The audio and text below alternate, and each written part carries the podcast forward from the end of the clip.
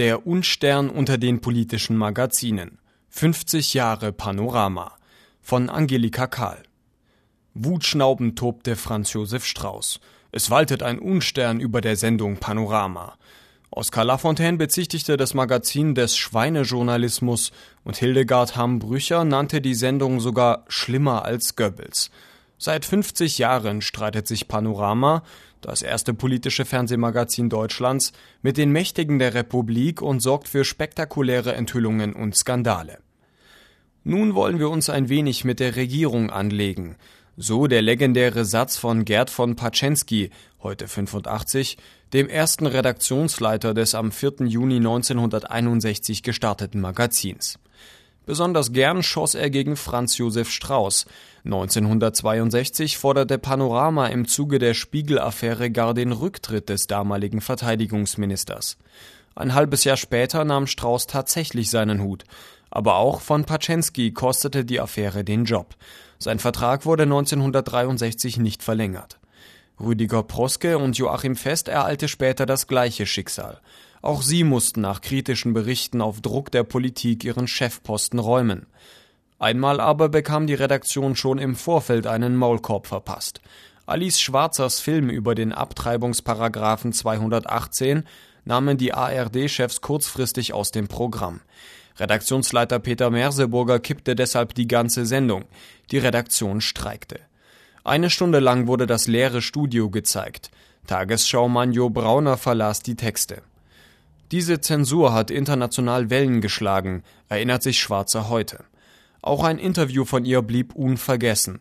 Schwarzer fragte 1974 Willy Brandt, ob er auch Bundeskanzler geworden wäre, wenn er als Frau auf die Welt gekommen wäre.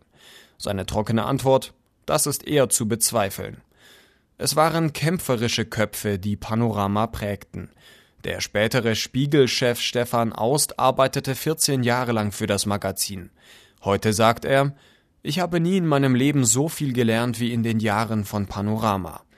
Aust war es, der 1978 zwei Todesurteile fand, die Hans Filbinger, damaliger Ministerpräsident von Baden-Württemberg, während der Nazizeit unterschrieben hatte. Fast noch berühmter ist ein Aust-Bericht, den die ARD nie gezeigt hat. 1982 porträtierte er einen Verfassungsschützer, der eine Terrorgruppe aufbauen wollte. Der Film verschwand kurz vor der Ausstrahlung und ist nie wieder aufgetaucht. Hat jemand Interesse daran, diesen Film, in dem auch Bayerns Innenminister Gerold Handler interviewt wurde, verschwinden zu lassen? fragte damals die Münchner Abendzeitung. Einmal wurde es für den gesamten Sender richtig brenzlig. Vor allem die Panorama-Berichterstattung über das geplante Kernkraftwerk Bruckdorf verärgerte die schleswig-holsteinische Regierung so, dass sie 1978 den NDR-Staatsvertrag kündigte. Niedersachsen zog nach.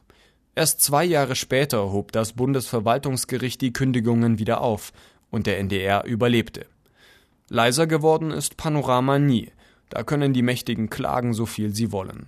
Nach wie vor machen die Reporter jede Menge Krawall sei es mit Enthüllungen über den BND, er soll 2003 der US-Armee in Bagdad Informationen geliefert haben, oder mit dem Vorwurf, die Billigkette Kick beute ihre Mitarbeiter aus.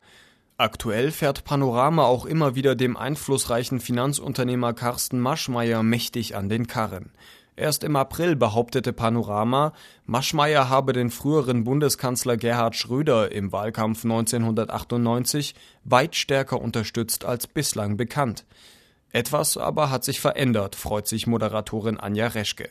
Panorama-Köpfe rollen heute keine mehr.